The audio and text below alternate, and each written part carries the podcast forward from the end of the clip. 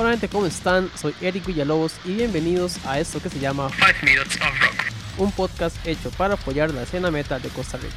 Así que subir el volumen y que comience el chivo.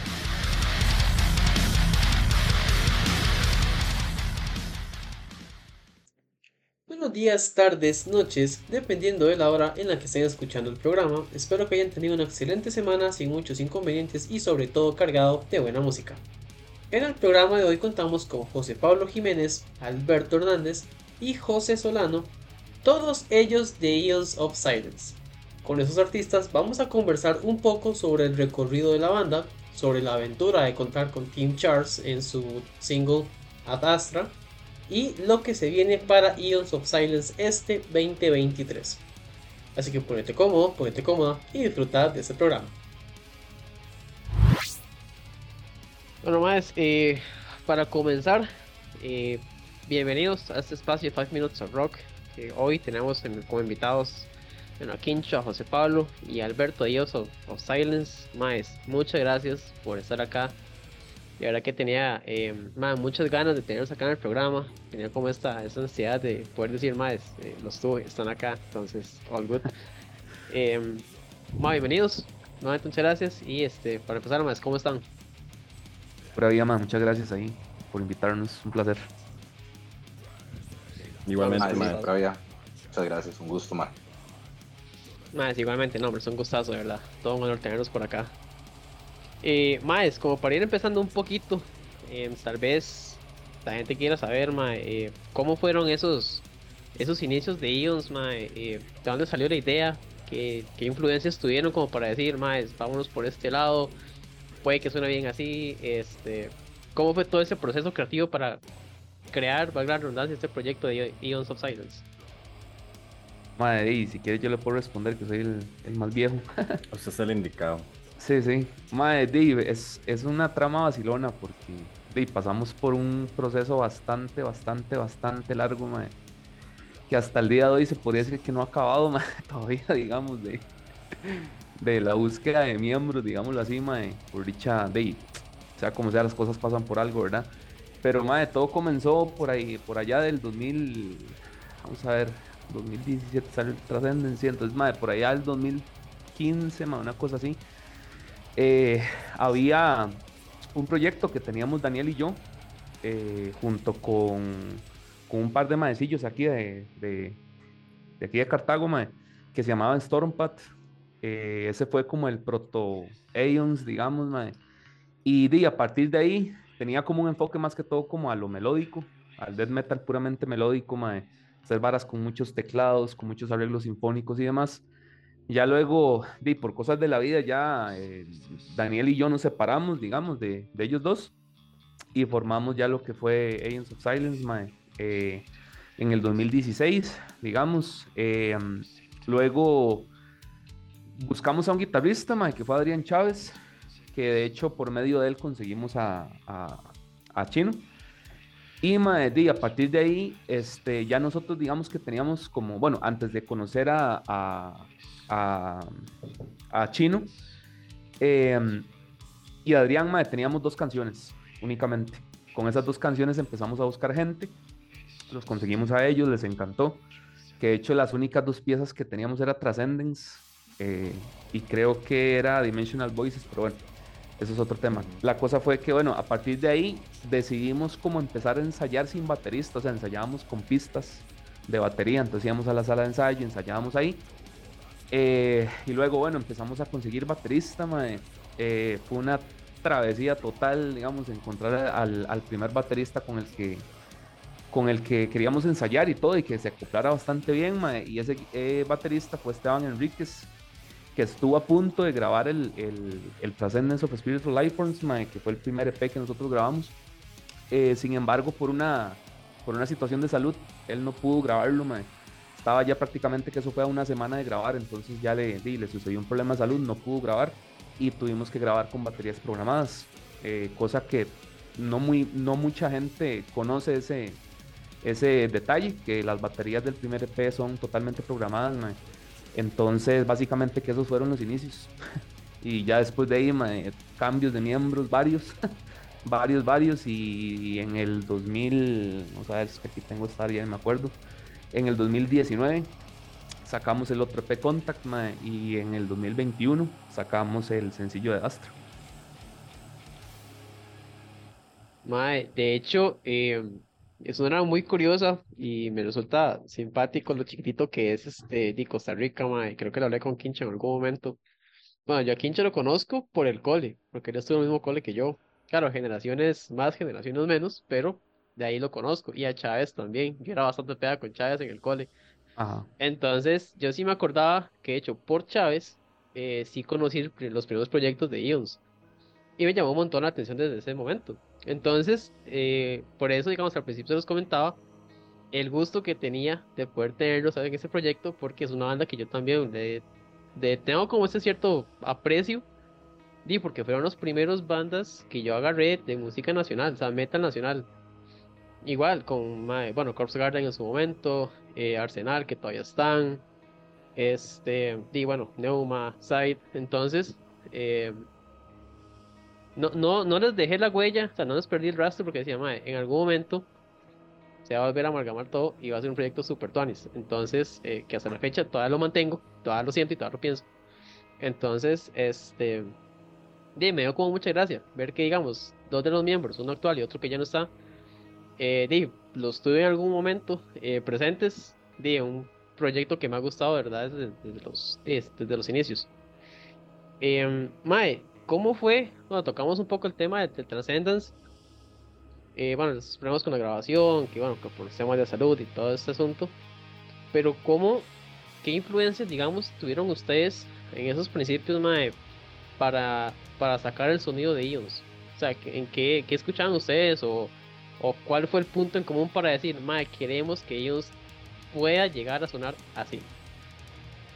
Mae, digamos, eh, en ese tiempo era muy, muy digamos, eh, muy variado. Porque, por ejemplo, Daniel era muy del death metal eh, old school. Eh, yo era un toquecillo allá, por allá más moderno, ¿verdad? Pero sí, con, con, ciertas, ciertas tendencias también al old school. Por ejemplo, mi banda favorita siempre ha sido Hypocrisy toda la vida. Y esa ha sido la, la principal influencia, al menos para mí. Sin embargo, a Daniel y a mí siempre nos ha gustado el, el, death metal melódico, ¿verdad? Entonces por allá siempre quisimos meterle cosas a lo calma, a lo in flames, eh, ya digamos más adelante quisimos meterle varas más gent, eh, bueno en Astra eso se, se plasma mucho, ¿verdad? Eh, y, en el, y en el Contact, digamos, por ejemplo, para mí una banda que también me ha marcado bastante es Keep y Persephone. Entonces, para mí, esos son como las, como las tres que podría decir. Eh, igual Chino, ¿verdad? Y tuvo sus influencias un montón. Daniel le metió también influencias un montón.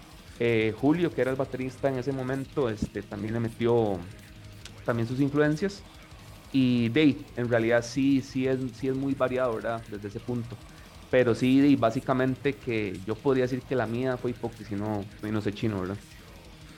Yo pienso que es, es muy tuanis ver como esa mezcla de gustos de cierta forma se acopla, porque de casualmente a, mí el, el, death metal melódico es el que más me cuadra. Eh, y en particular me cuadra mucho de lo, sinfónico, ¿verdad? Entonces eso se da también a notar en ciertas de nuestras canciones.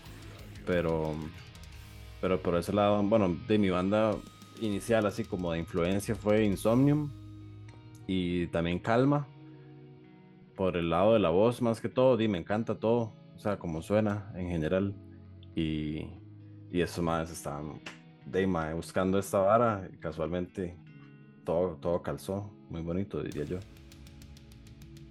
Y curiosamente ahí antes de dar la palabra a Alberto, Alberto este, toda la gente siempre nos ha dicho a lo largo de la, de la historia que digamos, nosotros no tenemos como un género que nos ponga en casillar, nos dicen más, es, ustedes son trash y tienen death y tienen, o sea, yo he escuchado gente que hasta nos dice technical death metal y, de, yo, y yo me río porque, o sea, technical death metal jamás desde el punto de vista que, sea, técnicas del metal muy complejo, digámoslo así. Son palabras mayores, pero mucha gente reconoce esos como esos matices, ¿verdad? Que, que tratamos de, de, meterle a las canciones y eso es muy, muy bonito, ¿verdad? Que, que, no se, que no se quede en un solo género, digámoslo así, o en un subgénero, sino que tenga ciertos matices y, que, que, la música, aunque a pesar de que todo está inventado, ¿verdad? La gente sí reconoce como el, como el estilo de nosotros. Total. Dale, Betico.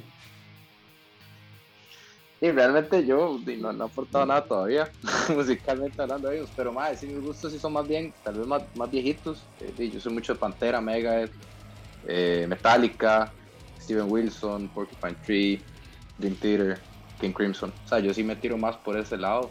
Eh, y, y, y, sí tengo como tal vez un background más ochentero. Pero, pero y, también matizo tal, o sea, Hypocrisy me empezó a gustar mucho entré a ellos, en realidad no lo había escuchado antes, este, hasta que Daniel me, dijo, más saquemos un cover, y ya, y sacamos el cover, y ya es como que me enganché en la vara. Este, y sí, soy como muy fan a muerte de Nevermore, y Jeff Loomis y toda la vara, entonces digamos, a partir de ahí empecé como a coger mucho el gusto a la guitarra de siete cuerdas, y justamente en esa afinación que es la que toca en esos Silence. Entonces, eh, por Dream Theater y Nevermore se puede decir que, que, fue, ya entré como a la música tal vez más pesada, entre comillas, se podría decir. Así. Ma, de hecho que, bueno, ya, ya escuchando como el punto de vista de cada uno y los las influencias, que, que porque ma, es, eh, son, son barras muy diferentes, o sea, vamos al punto de que tal vez sea muy metido en el, en el melódico, la gran mayoría, por decirlo de alguna forma. Pero, di, cada banda de influencia tiene como lo suyo, tiene un sonido como bastante peculiar y creo que eso también en, el trabajo de ustedes se plasma mucho, porque sí, es, curioso, digo, no, yo al menos los veo y lo siento, death melódico, pero hay riff que uno les puede poner atención y es como, más esto no es tan, tan melódico, es un poquito más, a ratos como más progre, a rato como más death, a rato grubea, hay un toquecito. Pero este, creo que eso al final de cuentas lo que le da como ese, ese sabor final, ¿verdad? Al, sonido propio de, de Eons. Y más, tocando el tema del de que es lo más, lo más reciente que han sacado. Buenísimo, por cierto. Este fue, bastante chido verlo en vivo, principalmente. Y poder visto el, el video también que quedó excelente. Quedó buenísimo más. ¿Cómo fue para ustedes, digamos, eh, bueno, trabajar con Team Charles? O sea, ¿cómo llegaron a, hasta ese punto, digamos, y cómo fue toda esa comunicación para poder lograr, primero, conseguirlo y lograr trabajar con, con, este músico más? ¿Cómo, ¿Cómo fue esa experiencia? El ahí chino. Bueno, en general fue, fue Tuanis y fue muy interesante. Eh, es como el proceso, ¿verdad? Porque en este caso, creo que ya ahorita en la, etapa en la que estamos, que todo se facilita más desde la casa, como es el caso de esta entrevista, claramente. Eh, hacer algo con alguien en Australia es, es, como. No parece real, o sea, desde mi perspectiva era como, mae, qué O sea, este mae, y claramente no sé, el MAE nunca imaginó que alguien de Costa Rica lo iba a contactar y nosotros jamás de la vida pensamos que, íbamos a trabajar con alguien como él. Pero yo siento que fue, fue Tuanis, fue fluido, gracias al internet, porque sin, este, sin esta herramienta de no se hubiera podido lograr. Eh, la persona que inicialmente lo contactó y, empezó toda la conversación y demás fue, fue Daniel. Y, pues él muy, el, muy buena nota, en, todo sentido, de verdad, muy abierto para, para recibir, digamos, cómo queremos nosotros que sea la música y a la vez nosotros obviamente le dimos el espacio a él para, y para hacerlo su parte, ¿verdad? Claramente, no decirle exactamente como, ahí va a ser así, así, así, sino darle a este más la libertad porque, porque el más está solo, ¿verdad? Entonces, esa es mi opinión, o sea, en general fue, fue muy tu animal y fue, fue, digamos, también muy, muy, digamos, muy surreal hasta cierto punto porque una de las bandas que más nos empezó a influir y que nos está influyendo ahorita, casi que podríamos decir que en el top 5 es Neuriviscaris, ¿verdad?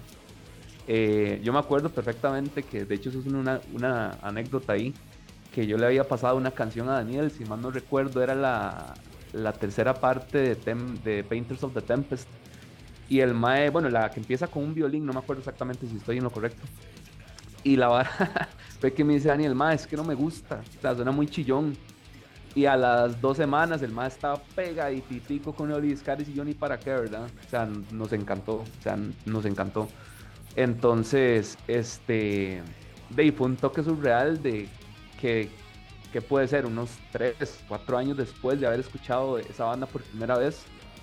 De eh, Daniel me acuerdo que fue a verlos a México y se tomó una foto con ellos y todo. Y, y yo le dije, madre, qué tuani sería tener una canción con él. Y la verdad fue que le mandó un mensaje por Instagram, si no me equivoco, y por ahí fue donde empezó toda la, toda ya la, la travesía de comunicarnos por correo, hablar con él, de qué le parecía esto, le mandamos la maqueta. Eh, bueno, tuvimos un gran atraso, por cierto, por la salida de, un miembro en medio de, la grabación de ese, o de, digamos, del, trabajo con Tim. Entonces sí fue, fue como un sabor al final super tuanis, ¿verdad? De saber que, de, que lo logramos a pesar de todo. Y ahí está la canción. Digamos que otro detalle curioso y que eso es así como una de las, de las cosas que, que más me saben, por decirlo así, es que eh, Tim ha hecho colaboraciones con otras bandas, ha hecho pocas, pero una de las colaboraciones como más importantes que ha hecho él es con Persephone otra de mis bandas favoritas, ¿verdad? Entonces es como, puta, o sea, tenemos una canción con, con él que está en Persephone y, y, bueno, que es el manager de Persephone, de hecho, y que él también hizo una colaboración con ellos y un de ellos no se queda, ¿verdad? Como así, como, qué bien, qué bien. Entonces, de ahí, eso es como una medalla ahí que conseguimos y, que la verdad todos nos sentimos bastante orgullosos de eso. de hecho, sí, este, a mí me llamó mucho, mucho, la atención ese, ese detalle. Digamos, yo cuando vi que era la colaboración con Tim Charles, digo, no se queda igual. O sea, como, ¿cómo, cómo lo consiguieron? O sea, y sí, como, como lo dice Kinch, o sea, tenemos esta, esta oportunidad, digamos, esta herramienta que es de internet, o sea, mandar un mensaje a Team por Instagram, contactarlos como cosa de más. Yo le puedo mandar un mensaje por Instagram a cualquier otra persona, digamos. Y todo una suerte que no me conteste y quiere trabajar con nosotros, es como, ya, ya me imagino, digamos, el impacto, ¿verdad? La, felicidad y la contentera por parte de ustedes, digamos, de decir, Mae, aceptó, que Tonis. Sí, sí, sí. Pero, Mae, yo, vean, no le voy a mentir, desde que el Mae mandaba como las partes ya que, que se utilizaron, por más maqueta que fuera y la vara, yo lloraba, o sea, yo decía, Mae, o sea, esta persona está entonando, así muy técnico yo en la hablada, pero está entonando de una forma hermosa de algo que, algo que escribimos juntos, ¿verdad? Y toda la vara. Entonces, aún más impacto tiene eso, yo creo. Como que alguien más al nivel en, que, en el que el más está, y forme parte de, de, esta creación que fue Adastra.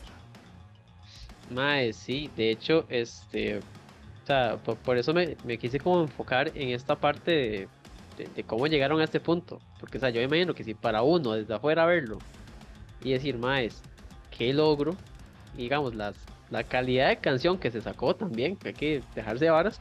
Y yo me imagino la, la emoción y la felicidad de ustedes de decir, madre, lo conseguimos y sonó maravilloso, porque ya me imagino, o sea, no, no puedo explicarlo yo, no me imagino ustedes cómo van a hacer para explicarlo en realidad. Y si para uno desde afuera eh, es una noticia increíble, digamos, yo no sé para ustedes cómo fue este, la contentera y la, la, reacción, ¿verdad? Decir, más, eh, si lo contactamos, lo logramos, y salió una calidad enorme de, producto, porque mae, Adraza es un piezón. O sea, es, una vara como de mae, sacarle una fotito, mae, meterle un cuadro y que no se mueva más de ahí. O sea, es demasiado pieza, mae. Mae, gracias. Y, mae, gracias, mae. otro de los puntos que quería tocar, eh, tal vez como para ir medio cerrando un poquito. ¿Cómo se sintieron ustedes? Eh, Mago, bueno, chiviando eh, el año pasado, hasta donde me, me, recuerdo y cualquier cosa me corrigen. Creo que ustedes tuvieron dos chivos el año pasado, ¿verdad? Fue uno en Cantinas K y creo que el otro fue en el London Room. Si hubo otro, lo, me, corrigen en el dato, pero digamos, ¿cómo se sintieron ustedes y, chiviando? Ya tal vez desde, ya ratillo estar tal vez un poco inactivos en tarimas ¿Cómo se sintieron volver a retomar esta, esta parte? Más que creo, digamos, que eh, cuando tuvimos esos chivos de London Room y de la cantina, fue pero en el 2021, no estoy seguro. el año pasado únicamente fue el chivo de la cantina cuando presentamos el video de Astra. Entonces, de ahí todavía pasó, ¿verdad? Muchísimo más tiempo de, después de haber empezado eso, porque digamos que me acuerdo perfectamente porque no sé cuándo era que venía Soen y nosotros íbamos a abrir ese concierto. Y por eso era que nos estábamos como fogueando bastante en Chivos para llegar lo mejor posible y, por la pandemia fue que se canceló ¿verdad? y todo, todo, todo resultó mal. Y entonces creo que sí, eh, el único chivo que tuvimos el año pasado fue el de la cantina donde presentamos a Contact, eh, a, Astra, perdón, y que lo tuvimos con Kimiside y con Innate Dissension. Y de, imagínate, sí, o sea, fue una vuelta a las canchas, digámoslo así, bastante, bastante vacilona, porque sí fue después de, después de mucho, mucho, mucho tiempo sin, sin absolutamente nada, ¿verdad? Entonces de ahí, Alberto, fue ahí meter la cuchara que ya fue de, el que se presentó con nosotros, ¿verdad? Y todo. Eh, sí, de hecho fue, fue bien interesante, porque esa fue mi primera experiencia eh, con una banda de tarro nacional, eh, original. O sea, yo sí he estado mucho en la escena tocando covers, tocando especiales, tocando de música original, pero más suave, pop, funk, acompañando cantantes. Entonces, eh, ese primer chivo con ellos fue como la primera vez tocando tarro original en la escena, entonces fue súper chivo. Fue, fue bien interesante porque al menos yo me sentí muy acogido cuando llegué a la banda, eh, los ensayos, eh, como que hubo un enganche, hubo un clic que normalmente no sentís y hubo un acople bien interesante, eh, que es como si lleváramos tocando muchos años. Entonces, yo creo personalmente que ese chivo salió muy bien y sonó muy tallado realmente yo no tengo quejas. Eh, yo, la, historia de Astra que siempre yo entré un toque temprano, pero son gajes, gajes del oficio, ¿verdad? Pero del resto, digamos, ese chivo que fue como el regreso a las canchas y fue mi primer chivo con ellos, fue curioso porque sí me sentí con buen clic, con buen enganche, es como si lleváramos años tocando, entonces fue, fue, una experiencia bien bonita, fue bien tan Sí, el tema, el tema de la prueba de sonido y eso ya son otros 100 pesos, pero a la hora, la hora del chivo sí fue una, una experiencia muy tuanis. Total. Para mí marcó como un antes y un después, la verdad. Más por el hecho de que pasó tanto tiempo, mae. Fue, fue como necesario ya otra vez estar en, el escenario y estar con, el público y toda la vara de simplemente compartir ese momento, ¿verdad? En vivo con la gente que realmente nos quiere escuchar. Y de ahí otra vez estamos como experimentando una pequeña pausa, pero si todo sale bien, igual la idea de seguir haciendo música, de seguir activos claramente y, compartir más musiquita en vivo, de fijo. Mae, sí, no, de hecho, este, bueno, yo menos que estas pausas también son parte del proceso, ¿verdad? Y de todo proceso, ojalá siempre sea para, para bien, más en esos temas que a veces se torna complicado, pero la idea es sacar el mejor partido, el mejor provecho de, la situación, ¿verdad?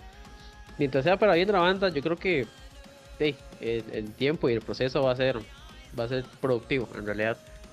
Y de hecho, más este, esto viene de la mano con la última pregunta, ya para cerrando un poco.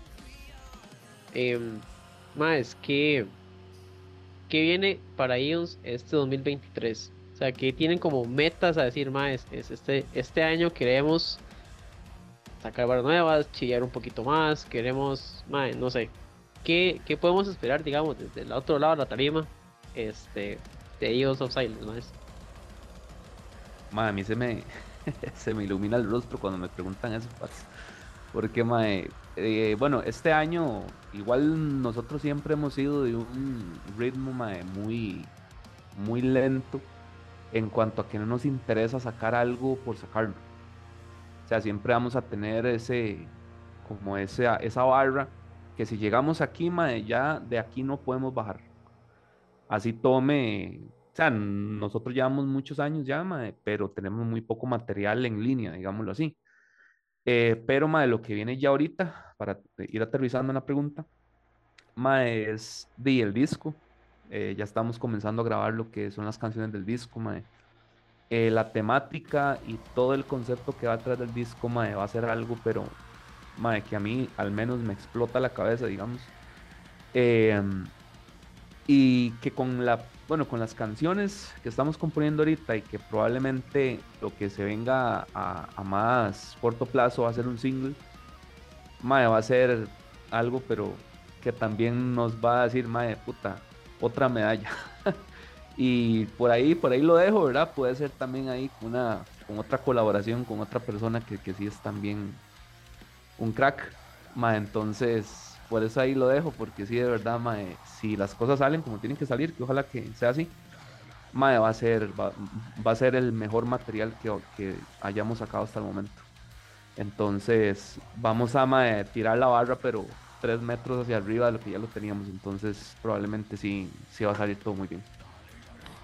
Para aportar ahí un toque más a lo que estaba diciendo Jatope, sorry, mal otra vez el caballo ahí chino.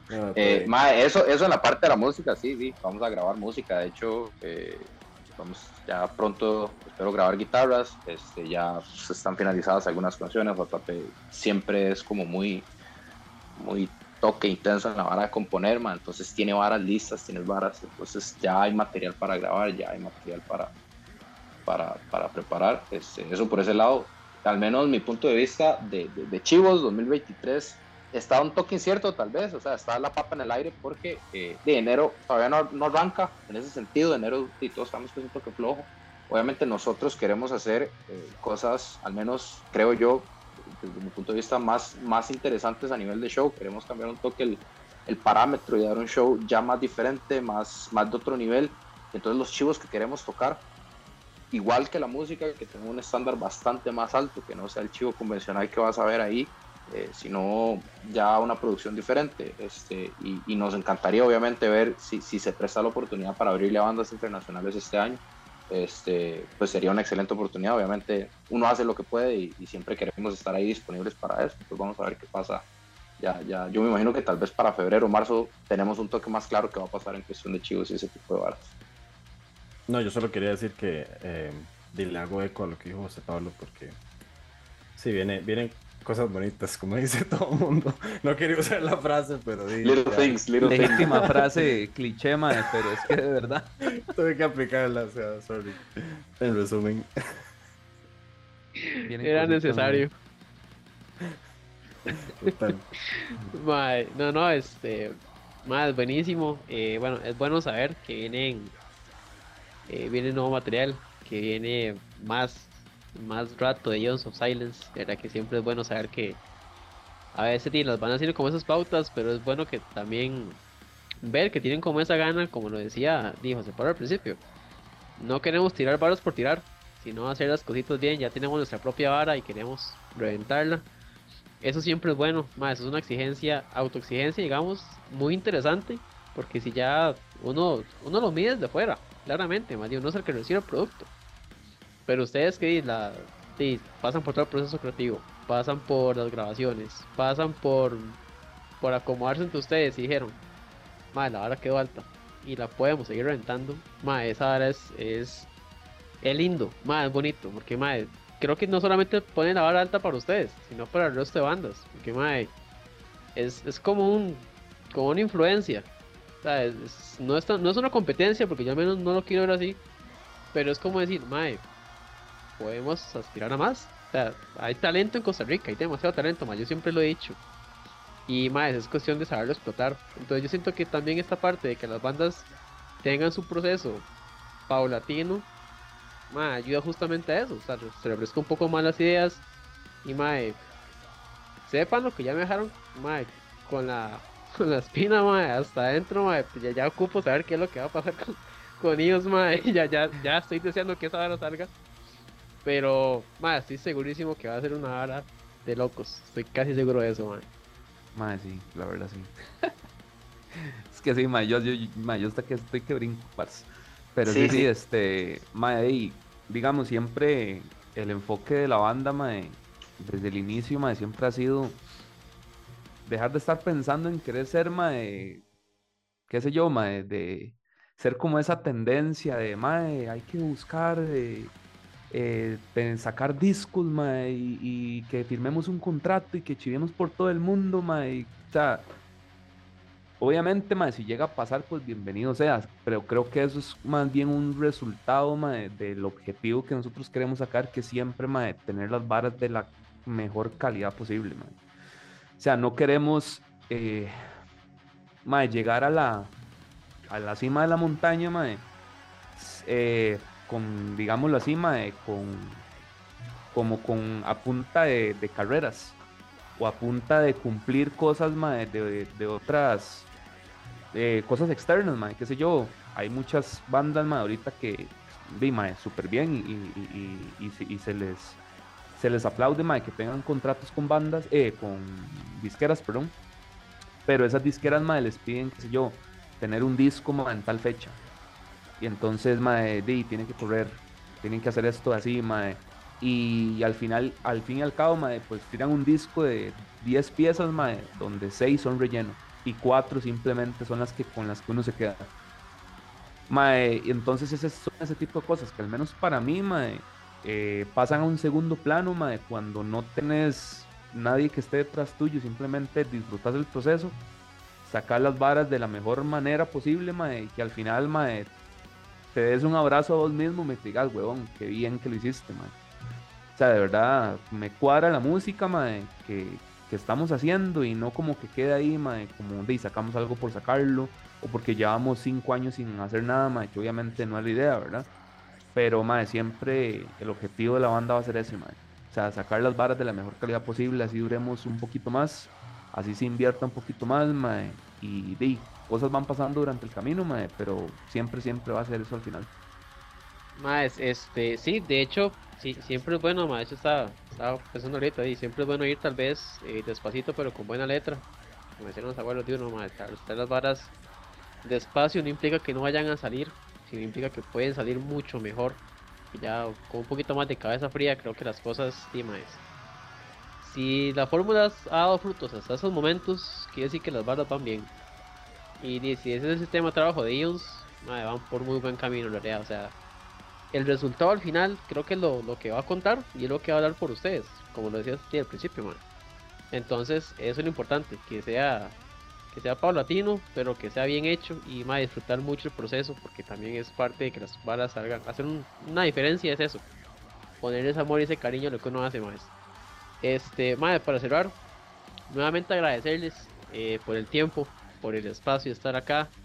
Muy agradecido, un honor enorme tener ahí Oso Silence en este segmento de 5 Minutes of Rock más. Y lo que ocupen, eh, aquí queda el micrófono abierto, ya sea material nuevo, sean chidos, lo que ocupen, de verdad, más estamos a la orden. Y más, esperamos vernos pronto en Tarima. Gracias, man. Muchísimas gracias, muchas gracias, más bien, un placer, placer, de verdad que estuvo muy panes. Todo un honor, realmente. Es lindo siempre compartir, man. Sí, sí, siempre es bonito sacar el tiempo para hablar de música un ratito, más con gente tanto Anis. Entonces, de verdad, más. Buena nota y nos estamos viendo. Buena nota, más. Un abrazo, Tanis. Gracias. Gracias. Y bueno gente, hasta acá el programa. Les agradezco muchísimo el haber compartido con nosotros. Esto fue 5 Minutes of Rock. Nos escuchamos en el siguiente programa. Hasta entonces que tengan un chivo de semana.